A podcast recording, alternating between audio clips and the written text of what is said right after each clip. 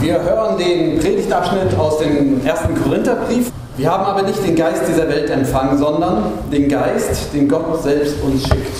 Dadurch können wir erkennen, was Gott uns geschenkt hat. Davon reden wir nicht in Worten, wie sie die menschliche Weisheit lehrt, sondern wir reden in Worten, die der Geist Gottes lehrt. Was der Geist Gottes bewirkt, das erklären wir so, wie er selbst es uns eingibt. Ein Mensch, der Gottes Geist nicht hat, nimmt nichts an, was vom Geist Gottes kommt. Er hält es für eine Dummheit und kann damit nichts anfangen. Denn nur mit Hilfe des Heiligen Geistes kann es richtig eingeschätzt werden. Aber ein Mensch, der Gottes Geist hat, kann das alles richtig einschätzen. Dabei kann sich kein anderer ein Urteil über ihn anmaßen. Denn wer kennt die Gedanken des Herrn und wäre in der Lage, ihn zu beraten? Aber wir haben Gedanken, die von Christus kommen.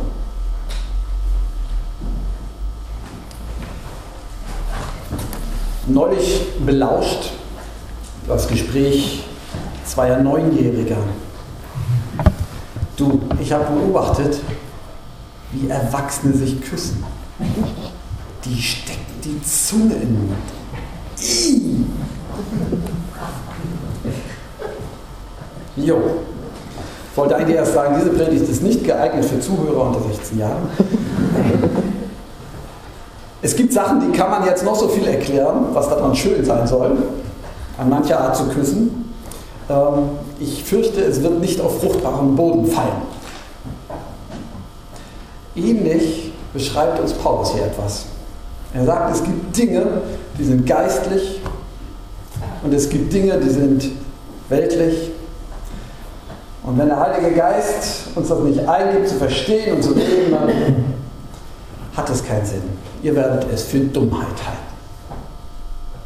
Es gibt zwei Sichten auf die Welt, behauptet der große Apostel Paulus. Eine geistliche und eine weltliche.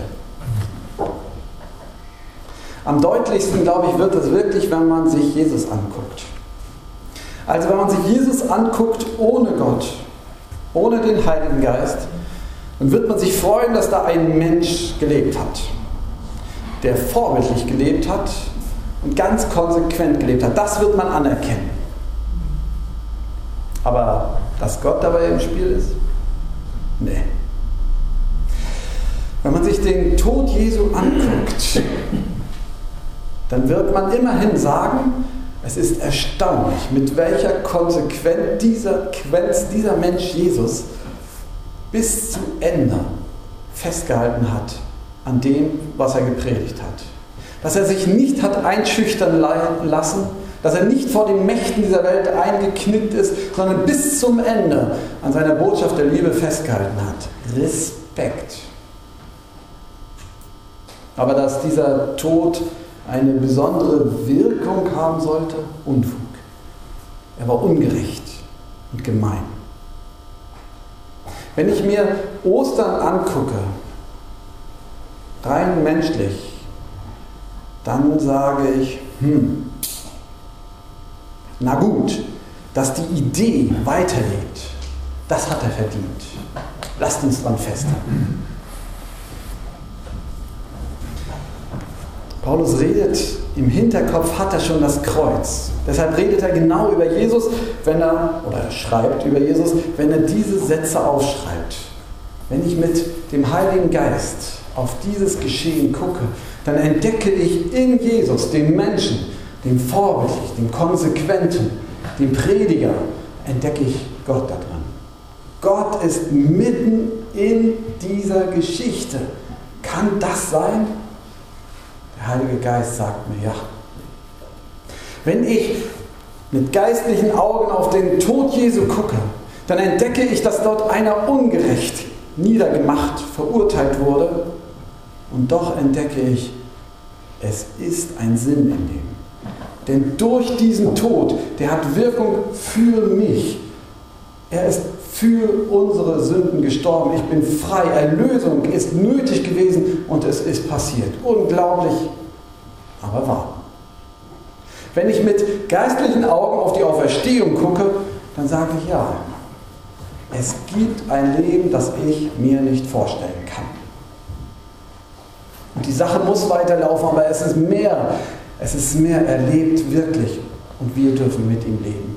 Und mir kann keiner das Leben nehmen. Zwei unterschiedliche Sichten auf die gleiche, obwohl die eine die andere nicht aufhebt und nicht sagt, so ein Unfug, zumindest die geistliche, die weltliche nicht. Umgedreht ist das nicht unbedingt so. So wie Paulus auch schreibt,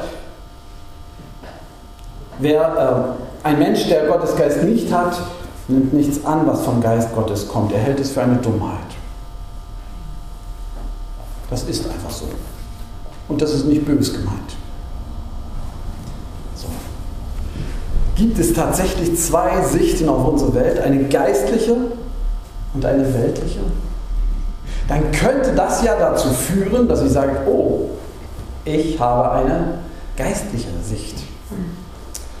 Ich sehe was, was ihr nicht seht. Edge. Das wird Christen manchmal vorgeworfen, dass sie sich so benehmen. Und ich fürchte, ich kann nicht ausschließen, dass ich davon frei bin. Von dieser inneren Haltung, ich habe euch was voraus und ich bin ein Schritt weiter als ihr. Und darum sage ich euch jetzt. Und wenn ihr das nicht glaubt, dann seid ihr selber schuld.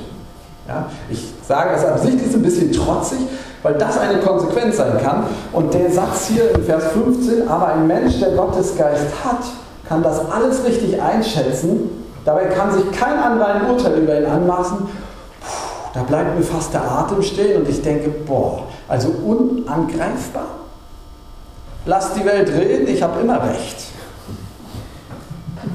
Das wäre eine Sichtweise oder eine Konsequenz daraus. Es gibt aber auch eine zweite Möglichkeit, nämlich wenn ich das ernst nehme, dass es eine Sicht auf unsere Welt, auf mein Leben, auf unsere Gemeinden gibt, eine geistliche Sicht, dann kann mich das gleichzeitig demütig, barmherzig und mutig machen. Ich habe überlegt, ob ich diese Worte heute nochmal übersetzen soll, weil es sind ja so eine alten Schinken, ne? aber ich lasse die jetzt mal so stehen. Ja? Demütig. Wenn ich damit rechne, dass es eine Sicht auf die Welt gibt, die der Heilige Geist schenkt, dann kann mir das genauso gut, wie es mich überheblich machen könnte, auch demütig machen. Weil nicht ich habe die Welt besser verstanden. Dass ich glauben darf, ist gar nicht mein Verdienst. Ich kann nichts dafür. Dass ich hier stehe und predige, liegt nicht daran, dass ich schlau bin. Und ich will nicht verraten, wie viele Jahre ich studiert habe, viel zu lange. Ja? Das ist nicht der Grund sondern dass der Heilige Geist in mir einen Samen gelegt hat, der aufgegangen ist. Es ist was grundlegend anderes. Ich habe nichts anderen Menschen voraus. Mit allen, wie viel sind es? 60.000 Greifswaldern. Ich habe ihm nichts voraus, als dass der Heilige Geist mich geschnappt hat. Demütig, barmherzig, wenn ich dann auf meine Mitmenschen gucke, Leute, die sagen, das stimmt nicht, das kann ich nicht glauben. Oder mir stimmt der Glaube dahin, dann kann ich barmherzig werden, weil ich mitkriege, ja, so ist es. Gott, bitte, greif ein. Ich kann barmherzig gucken auf die, die sagen, ich habe meine Schwierigkeiten damit. Ich kann mir sehr genau anhören, was andere sagen, wo sie ihre Fragen haben. Die Fragen sind nämlich nicht unerlaubt und sie sind nicht ungeistlich. Sie sind oft einfach scharf beobachtet und sind berechtigt.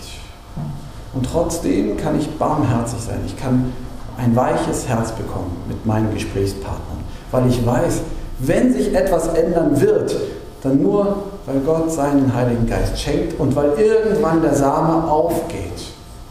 Und darum das Dritte, es macht mich mutig, wenn das so ist. Weil wenn das so ist, dann rede ich einfach mutig los. Ich rede davon, dass Gott auch heute noch zu erleben ist, so wie er in Jesus Christus in die Geschichte eingegriffen hat. Ich rede davon, dass Sünde nicht die Endstation ist, dass es Vergebung gibt, selbst wenn das ganze Leben gegen die Wand gefahren ist. Es gibt einen Neuanfang. Dafür ist er gestorben. Ich rede davon. Ich rede davon, dass der Tod nicht das Letzte ist. Und wenn jemand sagt, jetzt ist es Ausschluss vorbei, ich bringe mich um, dann ist es nicht die richtige Lösung, weil es Jesus Christus gibt und er lebt und die Auferstehung da ist. Ich rede davon, obwohl ich manchmal, ehrlich gesagt, manchmal nach einem Konfikurs, manchmal nach Glaubenskursen stehe ich da und sage, was redest du eigentlich? Hast du irgendwas in der Hand? Nee. Aber der Heilige Geist ist uns verheißen und er wird den Samen aufgehen lassen. Wenn das so ist, dass es zwei Sichten auf die Welt gibt, dann kann mich das eben auch demütig, barmherzig und eben mutig machen. Kinder, auch die Neunjährigen, werden irgendwann erwachsen. Sie werden wahrscheinlich mitkriegen, ich weiß es nicht, aber vielleicht werden sie mitkriegen, dass so ein Zungenkuss gar nicht so schlecht ist. Mit dem Geistlichen, mit der Übertragung auf den Heiligen Geist, da sprengt es das Bild. Es ist ja nicht automatisch so, dass alle irgendwann mal so erwachsen werden, dass sie verstehen, dass der Heilige Geist das eine andere Sicht auf die Welt schenkt. Also was? Ich glaube, die, die Haltung, um Gottes Wirken zu erleben, ist im Grunde, dass ich all das, was ich in meiner Hand habe, was ich sage, das habe ich verstanden, das habe ich zu bieten, das, das kann ich, dass ich das hingebe. Ich finde das deshalb im Gottesdienst, wenn wir Abendmahl nachher feiern, eine der schönsten Gesten. Hier stehe ich vor dir, leer sind meine Hände. Dass ich mein Leben, was ich habe, hier Jesus, ich sehe dich nicht, hier liegt auch nicht mein Leben, aber es ist meine Geste, nimm es hin. Meine Kraftanstrengung, mein Versagen, alles, was mir lieb und wert ist, wenn du es willst, gibst du es mir wieder nimm es hin. Und dann kriegt man die Hostie, die Oblate dort reingelegt. Christi Leib, sein Leben für mich. Diese Hingabe, bei jedem Abendmahl feiern wir sie neu. Und die Bitte um den Heiligen Geist, so wie wir aus dem Kelch trinken und Jesus verspricht, dass sein Leben mit Brot und Traubensaft oder Wein in uns kommt, genauso empfange ich seinen Heiligen Geist. Es ist uns verheißen. Wir können das nicht machen, wir können nicht zaubern, ein Glück. Aber es ist verheißen, daran festzuhalten, Hände auszulegen und zu kommen. Hier stehe ich vor mit dir. Leer sind meine Hände. Das möchte ich immer wieder machen. Das wünsche ich ihm. Darum feiern wir unter anderem immer wieder Abendmahl. Und der Friede Gottes, der höher ist als all unsere Vernunft, der bewahre unser Herzen und Sinne in Christus Jesus, unserem Herrn. Amen.